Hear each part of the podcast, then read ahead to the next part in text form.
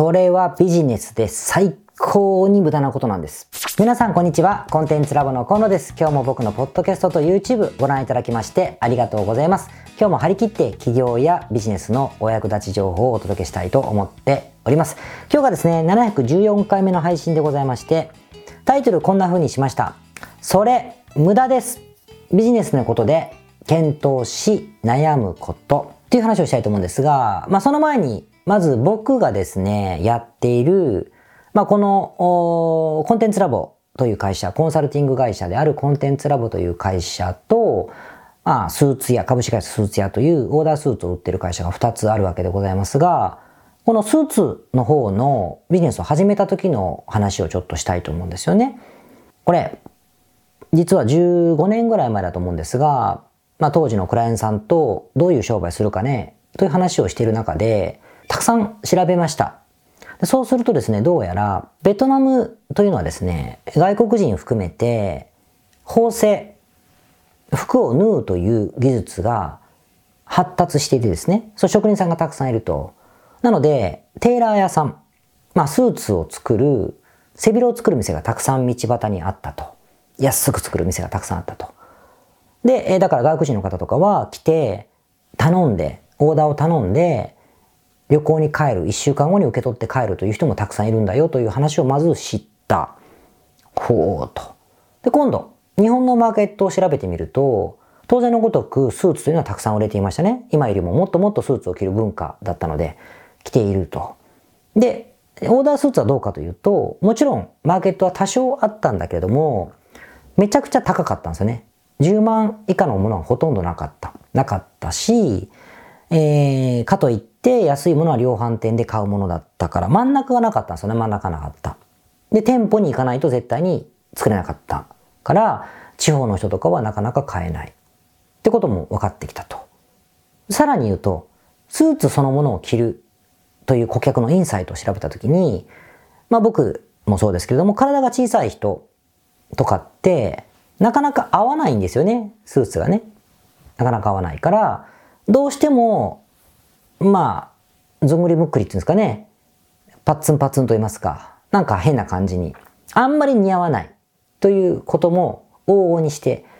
まああったりとか、あとは何でしょう、すっごい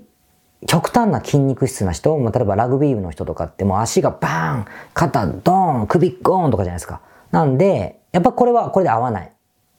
首に合わせると他ブカブカとかね、えー、腰に合わせるとパッチンパッチンでもうケンシロウみたいに破れちゃうみたいな話がある。かといってオーダースーツを作るのは高いっていうインサイトがあることに気づいた。調べまくった結果気づいたので、これはチャンスがあるんじゃないかと思ってですね、えー、格安のオーダースーツをしかも店に行かずに作れるってことは、おしゃれではないおしゃれな人というのは10万、20万のオーダーソースを作るので、おしゃれではないけれども、サイズに不満がある方々向けに、オーダースーツオンラインで安価に提供すればですね、2、3万で提供すればいけんじゃないかというふうに踏んだんですよ。で、その結果、ウェブサイトを作って、今思えばすごく施設なものだったけれども、作って売り出してみたら、もう初日から飛ぶように売れてですね、で、一気に立ち上がったという経験があります。これが多分スーツの方の企業ストーリーなんですよね。ま、コンサルの方はまあ話すとまた長くなるまた別で話しますけれども、こんなことがまああったんですよ。で、今ちょっとなんかね、自分語りをしましたけども、って感じの話をよく聞くじゃないですか。まあ僕はこういうことを言ったけれども、こんな感じの、まあいろいろ考えた結果、これだみたいに思ってやったら当たったんだみたいな話をよく聞きません?聞きますよね。だからこそ、これからビジネスを始める方とか、新しい商売を決める方というのは、悩むんですよ。ああ、みんなそんな風にやってるんだ。じゃあ僕も何かを選ばなきゃ、探さなきゃ、調べなきゃ、検討しなきゃ、分析しなきゃと思って、何が差別化できるのか、どこに顧客の見えないニーズがあるのか、人がやってないことは何なのかっていう風に、ぐるぐるぐるぐる検索したり、リサーチしたり、不安に思ったりしながら、悩みに悩むんですよね。こういう経験ってあると思うんです。で、ここからが本題なんだけども、今日のテーマはですね、こういう何を差別化すればいいんだとか、これは本当に売れるのかとか、いうことですね。お客さんの要望はどこにあるんだとか、他がやってないことは何なのかってことでリサーチしたり、検討したり、悩んだりってことですよ。分析したり。こういう悩みって、まあ、ほぼ無駄っていう話をしたいんです。これマジで無駄な時間になります。もう損失と言ってもいいぐらい無駄なので、これが無駄なんだよってことを改めて申し上げたいと思います。で、これを言うまでもなくですね、皆さん薄々気づいていると思うんですが、ビジネスというのは、ナンバーゲーム、ナンバーズゲームっていうのかな、ナンバーゲーム。数字の数の、まあ、議論になるんですよ。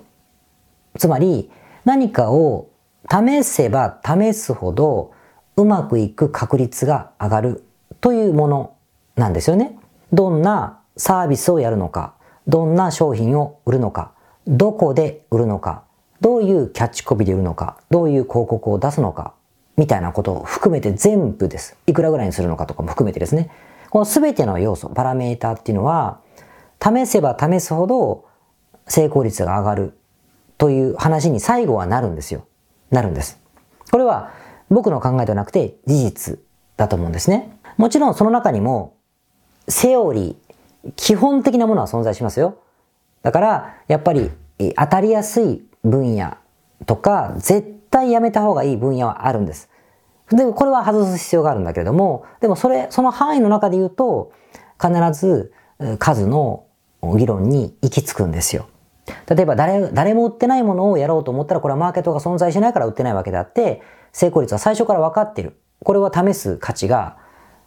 試すというリスクが大きすぎて、試す価値がないというふうに判断できたりもするし、あとは長期的にコストをかけまくらないと黒字化しないようなビジネス。例えば今だったら宇宙のビジネスとか、まあ、ハードウェアなものですね。電気自動車を作る商売だったら、キャッシュポイントってめちゃくちゃ未来になるじゃないですか。こういうのも含めて、あとプラットフォームを作るときもそうだろうし、うん、なんだろう、フリーミアムの、フリーミアム型の課金型の、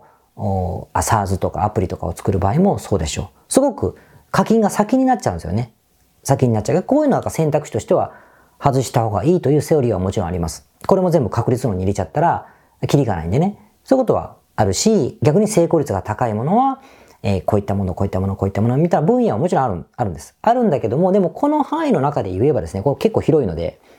やっぱり最終的にはやってみないとわからない。特に行き着くんですよ。例えば A さんがやった条件1、2、3、4、5、っていう条件を全部クリアして模倣していて、こちらもやったとしましょう。これは当たってるから当たるに決まってると思うかもしれないけど、これすらやってみないとわからないところって最後に残るんですよね。残る。からやっぱり、えー、数の議論だと言われるゆえんなわけですよ。こうこうこうこうここまで調べたから当たるんだというロジックじゃないですよね。だから、あるセオリーにのっとってビジネスを決めたんであれば、あとはやらないとわからないから、他の要素って悩んでも検討しても無駄なんですよ。とにかく無駄。やってみないとわからないし、やってみたらわかることってことになるんですよね。しつこいですけど。なるんです。で、ここで邪魔になるのが、冒頭で僕が話したような、成功した起業家の話なんですよ。こういう、うん、こういうこと考えましてですね、ある日パッとひらめいてとか、ある日これに気づいてとかつって言うじゃないですか。で、これを聞くとですね、やっぱ、やっぱり何か手順があるんだとか、考えてやれば一発で当たるんだって思っちゃうから、そういうふうに分析検討をまた続ける目に合うと思うんですね。実行する前に分析とか健康、検討を続けると、成功率がすごく上がるものにできるはずだ。成功確率が極めて100%のものに、を思いつくはずだというふうにとらわれちゃうんですよ。その成功者がそうやって言うから、自分は狙いましたみたいなこと言うから、言うんですよ。これが非常に厄介だと思います。なんでかというと、うまくいった方々が自分がなぜうまくいったか風に話すロジックって、うまくいった後に、なんかそんな風に考えてやってたよ的なことを付け足している後付けだったりするんですよね。後付けだったりするんですよ。で、こういうのをバイアスというか心理学かな？の世界の中では生存者バイアスって言うんですよ。言わない、言うじゃないですか。言うんです。生存者、生存者バイアスと言うんですね。どういうことかというと、ある種がたくさんいたときに、どのようにして生き残ったんだという表現をすると、こうこうこういう理由だから生き残ったんだという理由になる原因を言ってるように見えるじゃないですか。だけど、10個の答えがいて、2つが生き残ったとしましょうか。で、生き残った人の共通項を見つけて、こうだったんじゃないかって後につける理由のことを生存者バイアスって言うんです。つまり、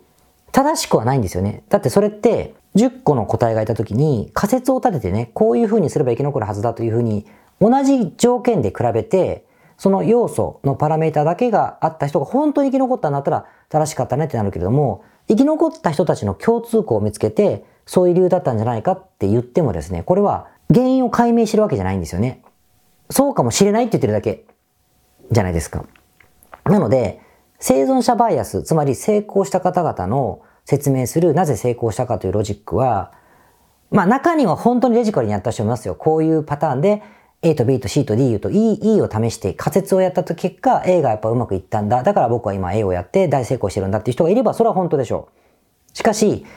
大体1個やったことに対して後でつけている説明が多いから、これ生存者バイアスが多いんですよ。だから、参考にならないですよね、本当はね。ならない。から、それを見てですね、あ、僕も検討して、この人が説明しているように今から仮説を立てて、100%の確率まで引き上げることが見つかるはずだというふうに悩んでいるっていうのは、わかりますかね？めちゃくちゃ無駄じゃないですか。ってことを言いたいんです。でも、いくらですね、数なんだ、数なんだっつってもですね、いや、セオリーはあるんですよ。でも、数、やるしかないんだ、やるしかないんだと言っても、やっぱりその、うまくいってる方、その、やるしかないんだと言ってる周りにいるうまくいってる方々から生存者の言葉を聞くとですね、やっぱりそうするべきだと思っちゃうじゃないですか。中には、あの、良心的なというか正直な、あの、起業家の方々はですね、先輩方々とかすごくうまくいってる方々は、数をやったらたまたま一個当たんだったんでおっしゃいますよ。あの、正直な方は。そういう人はすごくとても頭がいい人だなって、えー、思いますし、逆にやるせないなと思ったりもしますけどね。だけどそういうふうに考えれば、悩むことってマジ無駄かなっていうのが分かってくださるかなっていうふうに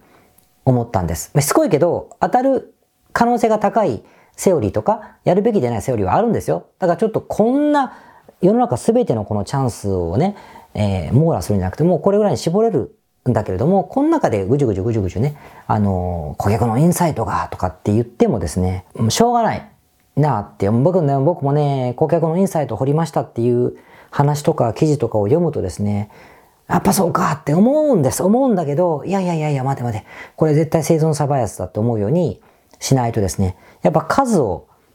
やるっていう考え方にならないんですよね。で、いつしかサボり癖がついて、一発当てるぞっていう風になっちゃうとですね、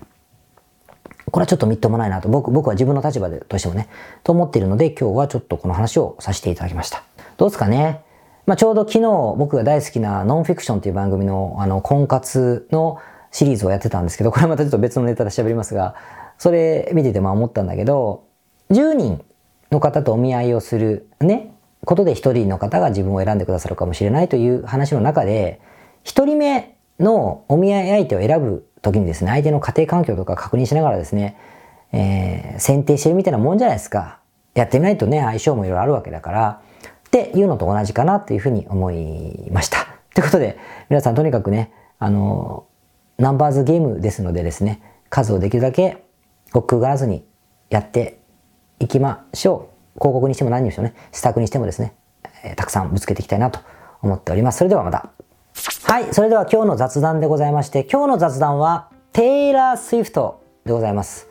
呼び捨てかって思うテイラー・スウィフトさんでございましてですね、えー、ご存知の通りスーパースターですね、スーパースターであり、えー、今時の人ですね、え影響力のあるアーティストさんでございますが、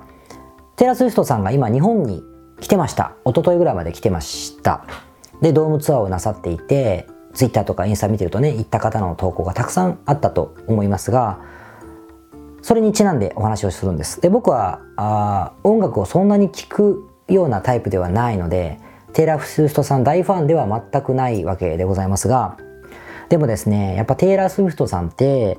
クリエイターとしてビジネスとしてとても成功されているしイノベーティブなことをどんどんなさる方まあだかモンスター、まあ、努力があるんだけどね、天才であれモンスターだと僕は思っているんですが、そういう理解があるんですよ。だし、今回のライブもですね、全米ツアーしてからアメリカ、日本に来たのかな？全米ツアーで6000億ぐらいの経済効果あるんですって。グッズとか全部含めて。で、日本のツアーでもね、350億ぐらい。350億ですよ。あの、ちょっとした上場企業の年間の売り上げぐらいあるんですけれども、それぐらいの影響力が彼女一人にあると言われていてですね、ビジネス面でも取り上げることが多いですよね、テイラー・スウィフトのことって、さんのことって。っていうのがあったので、あの、で、そして僕は、あの、AirPods Pro のですね、高級イヤホンをですね、去年買いましたので、音楽を聴くようになったんですよ、最近は。カフェにこもってる時とか。なんで、テイラー・スウィフトさんをですね、今はヘビーローテーションしてましてですね、結構遅ればせながら、いい曲だなと思って聴いております。で、つくづく思ったのが、自分はなんか曲を感性で聴くんじゃなくて、文脈で聞くんだなって思いました。ストーリーとか文脈とか背景で聞くんだなって思いましたね。例えば、テイラー・スウィフトさんさビジネス的にこんな風にこんな風にこんな風にやられた方、こういうことを挑戦した方なんだと思って聞くと、すごい入ってくる。好きになる。し、矢沢の A ちゃん、まあ40代、50代の男以上は皆さん好きだと思いますけど、A ちゃんかっこいいじゃないですか。矢沢永吉さんですね。A ちゃんとかも、まあぶっちゃけ音楽が好きっていうわけじゃないんだけど、やっぱ A ちゃんの成り上がりと、ああいうハッピーという伝説の本を2冊読んでですね、その生き様がやっぱり共感する、共感するとかすげえなーと思うわけで、その中で A ちゃんを聞くとですね、やっぱうわーって思うみたいなもんですよ。ってなると、やっぱりゴッホ、僕すごい昔、えー、オランダに行った時ですかね、あの、ゴッホのミュージアムに行ったんですけども、その時もやっぱりゴッホの、こう、慣れ、慣れ初めじゃないな、あ、ストーリーが流れるんですよね。音響あのイヤホンで。それ聞きながらゴッホという人たちがどう生きてきたのかとか聞くから絵に興味が湧くみたいなところがやっぱあってですね。だからつくづくまあ左脳右脳っていう研究って否定されたみたいだけどとにかくつくづく感性の人じゃないんだなっていうふうに音楽ですら思いましたね。だから僕はアーティストになれないし生まれ変わってもなれないんだなっていうふうに思ったっつう話でございました。わかんないけどね。そういうふうに思いました。まあなんでテラスウィフトさんはかっこいいですね。ということで。また またあの来週。皆さんこんにちは。コンテンツラボの河野と申します。この YouTube チャンネルをご覧いただきましてありがとうございます。え普段は在住の起業家の皆さんにインターネットを使ったビジネスのサポートをさせていただいております。これまで、え約3000人の方々のビジネスのサポートを行い、すべてのクライアントさんの売上総額は300億を超えているぐらいだと思います。このチャンネルではそんな経験をもとにインターネットビジネスもしくはインターネットを使った起業について詳しく役に立つ情報をお送りするように心がけております。海外においての事例もとても豊富に含んでいますので、日本の方にも適用できることがとっても多いと思っております。ぜひチャンネル登録をして配信をご覧になってみてください。